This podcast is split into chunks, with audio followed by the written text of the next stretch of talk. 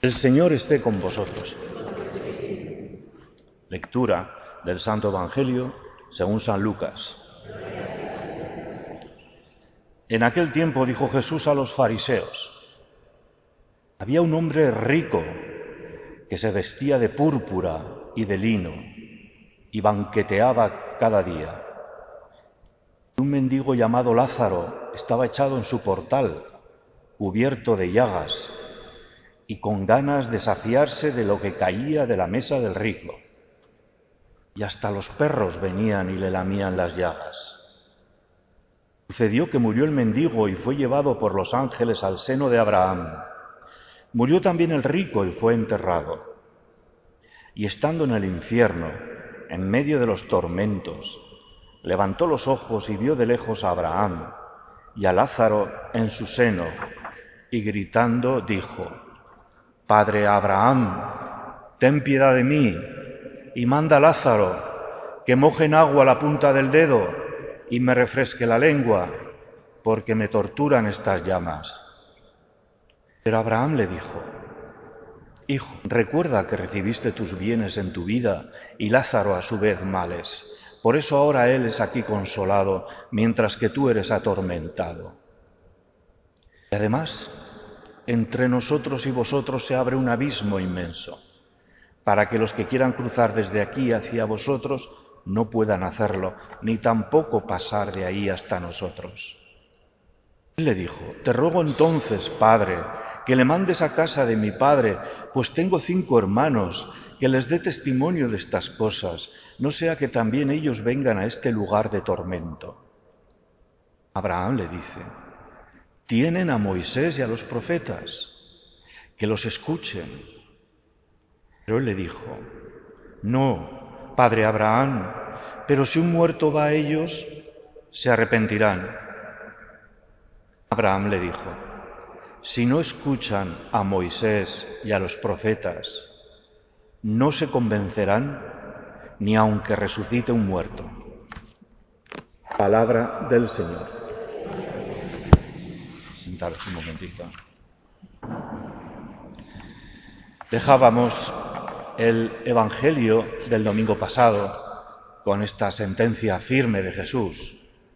No podéis servir a Dios o al dinero. No podéis servir a los dos a la vez.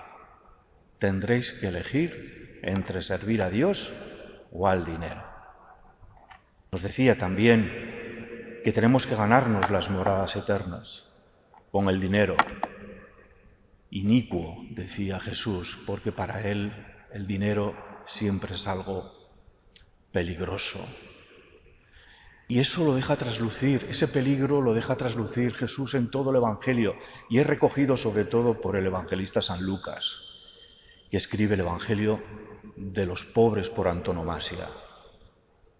El dinero, tiene la capacidad de absorber todo nuestro interés y nuestra vida hasta el punto de hacerse un Dios en nuestro corazón, lugar que solo le corresponde ocupar a Dios. Y Jesús hoy nos regala esta parábola maravillosa del rico y del pobre mendigo Lázaro. Quiere ahondar y profundizar en ese mensaje del dinero y de Dios y de su contraposición. Ya de entrada, el Evangelio nos dice algo importante. No recuerda el nombre del rico, no nos dice cuál es el nombre del rico. Sin embargo, sí nos dice cuál es el nombre del mendigo. Se llamaba Lázaro. Nos está indicando que el rico no va a conservar su nombre para la posteridad. Fijaos que en principio el Evangelio no juzga al rico en el sentido de dónde ha conseguido su dinero, cómo lo ha conseguido. El Evangelio no entra ahí.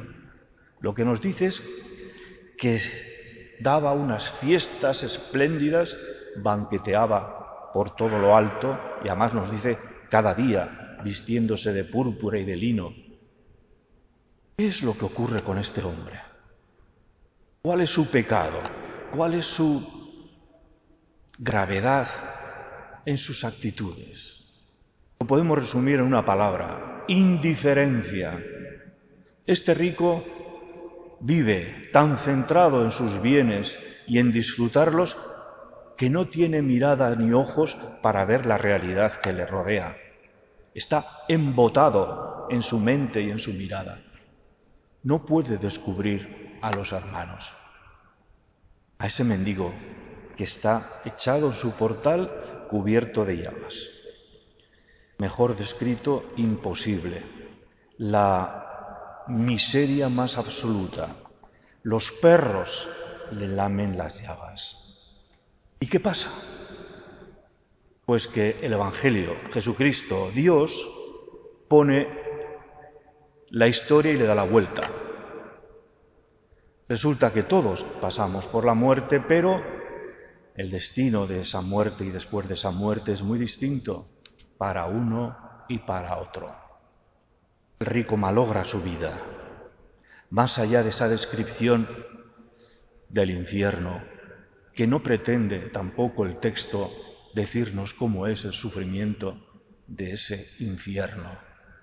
Lo que pretende es decirnos que el rico ha malogrado su vida, ha sido un fracaso, porque no ha tenido en cuenta a los demás. Esa es la gran enseñanza. Para Dios lo que cuenta es cómo cuánto, qué y lo que hacemos con nuestro prójimo, sobre todo aquellos que todavía disponemos de bienes. Es aleccionador, no se puede decir mejor las cosas que con esta parábola. Cómo da el vuelco a situación de nuestro mundo.